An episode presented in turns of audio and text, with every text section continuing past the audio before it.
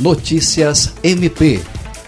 O Ministério Público do Estado do Acre, por intermédio da Sexta Promotoria de Justiça Criminal, ofereceu denúncia contra Ícaro José da Silva Pinto e Alain Araújo de Souza, envolvidos no racha que matou a funcionária de uma rede de supermercados, Liane Paiva Lima, de 30 anos.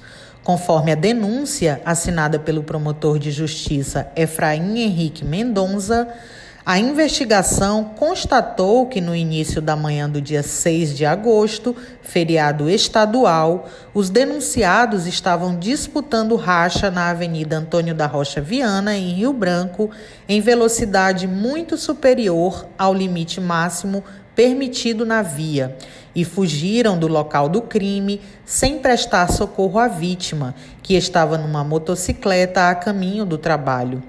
Os dois foram denunciados por homicídio doloso quando há intenção de matar.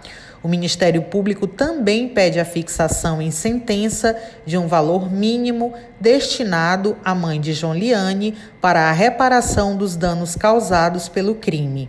Andréa Oliveira, para a Agência de Notícias do Ministério Público do Acre.